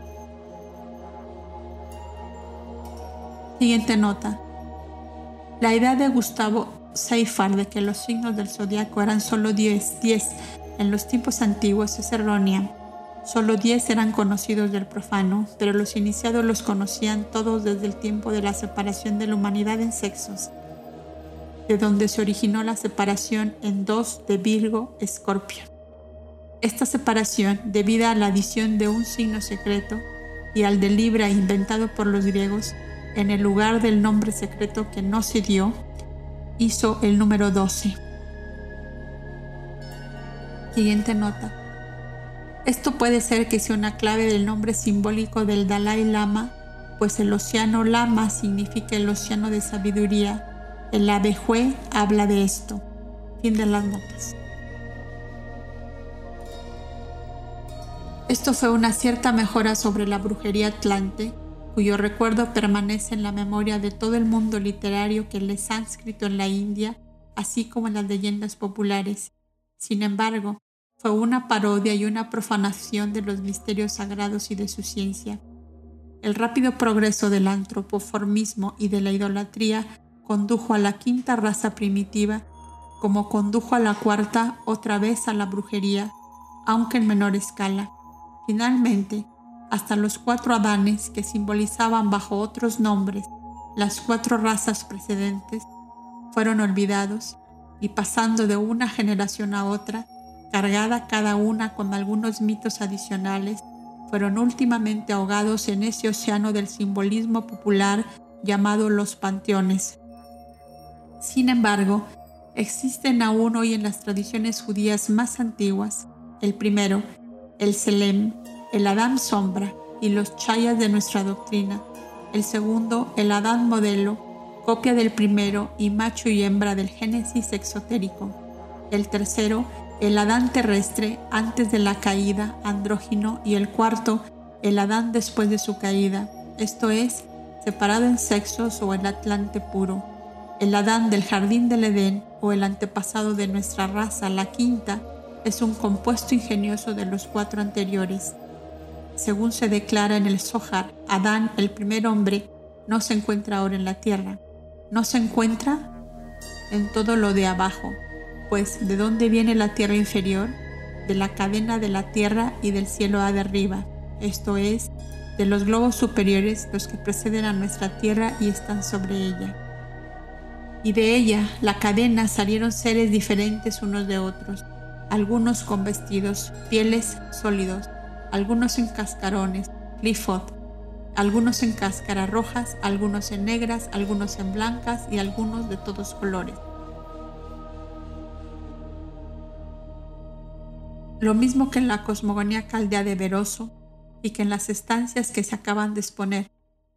Algunos tratados de la Cábala hablan de criaturas de dos caras, de algunas con cuatro y de otras con una, pues el Adán más elevado no descendió en todos los países, ni produjo progenie, ni tuvo muchas esposas, pero esto es un misterio.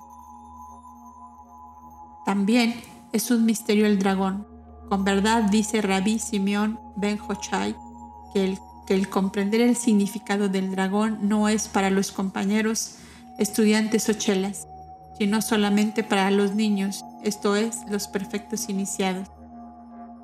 La obra del principio la comprenden los compañeros, pero solo los pequeñuelos comprenden la parábola de la obra en el principio por el misterio de la serpiente del gran mar.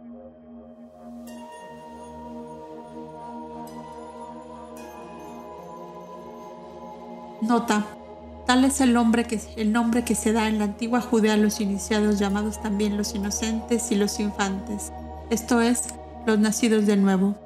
Esta clave abre un horizonte, un horizonte en uno de los misterios del Nuevo Testamento, la degollación por Herodes de los 40.000 inocentes. Existe una leyenda sobre esto y el suceso que tuvo lugar casi un siglo antes de Cristo muestran el origen de la tradición mezclada al mismo tiempo con la de Krishna. En el caso del Nuevo Testamento, Herodes representa a Alejandro Janeus de Lida, cuya persecución y asesinato de cientos y miles de iniciados condujo a la adopción de la historia de la Biblia. Fin de la nota. Y aquellos cristianos que lleguen a leer esto comprenderán también, a la luz de la sentencia anterior, quién fue su Cristo pues Jesús declara repetidamente que aquel que no recibe el reino de Dios como un niño pequeño no entrará en él.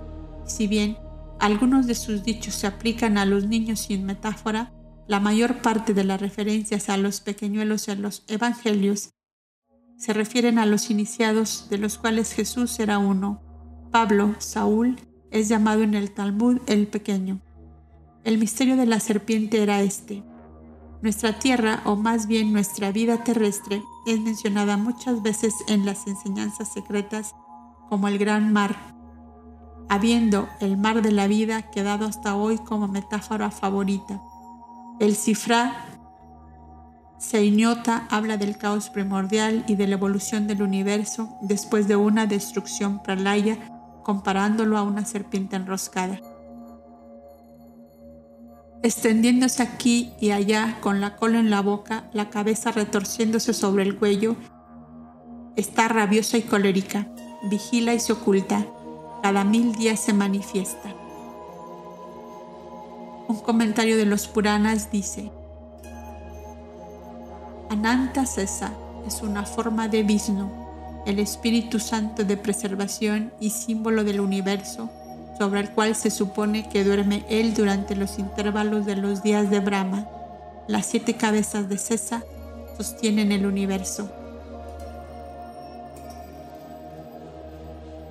Así duerme el Espíritu de Dios o respira sobre el caos de la materia no diferenciada antes de cada creación nueva, dice el Cifra Senyota. Ahora bien, un día de Brahma se compone, como ya se ha explicado, de mil Mahayugas, y como cada noche o periodo de reposo es igual en duración a este día, fácil es ver a lo que se refiere esta sentencia del cifra seiñota de que la serpiente se manifiesta una vez cada mil días. E igualmente fácil es comprender a dónde nos lleva el iniciado escritor de cifra cuando dice, su cabeza se rompe en las aguas del gran mar según está escrito, Tú divides el mar con tu fuerza. Tú rompes las cabezas de los dragones en las aguas. Esto se refiere a las pruebas de los iniciados en esta vida física, el mar del dolor, si se lee con una clave. Alude a la sucesiva destrucción de las siete esferas de una cadena de mundos en el gran mar del espacio, cuando se lee con otra clave, pues cada globo o esfera sideral, cada mundo, estrella o grupo de estrellas, es llamado en el simbolismo cabeza de dragón, pero como quiera que se lea, el dragón no ha sido nunca considerado como el mal, ni tampoco lo fue la serpiente en la antigüedad. En las metáforas, ya fuesen astronómicas, cósmicas, teogónicas o simplemente fisiológicas o fálicas, la serpiente ha sido siempre considerada como símbolo divino cuando se menciona a la serpiente cósmica que corre con 370 saltos, ello significa los periodos cíclicos del gran año tropical de 25.868 años, dividido en el cálculo esotérico en 370 periodos o ciclos, así como un año solar está dividido en 365 días. Y si Miguel fue considerado por los cristianos como el vencedor de Satán, el dragón, es porque en el Talmud este personaje guerrero está representado como el príncipe de las aguas que tenía siete espíritus subordinados bajo su dominio, una buena razón para que la Iglesia Latina hiciese de él el santo patrón de todos los promontorios de Europa.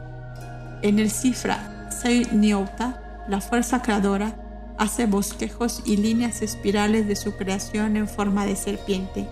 Tiene la cola en la boca, porque esto es símbolo de la eternidad sin fin y de los periodos cíclicos. Sus significados, sin embargo, necesitarían un volumen para describirlos y tenerlos, y tenemos que terminar.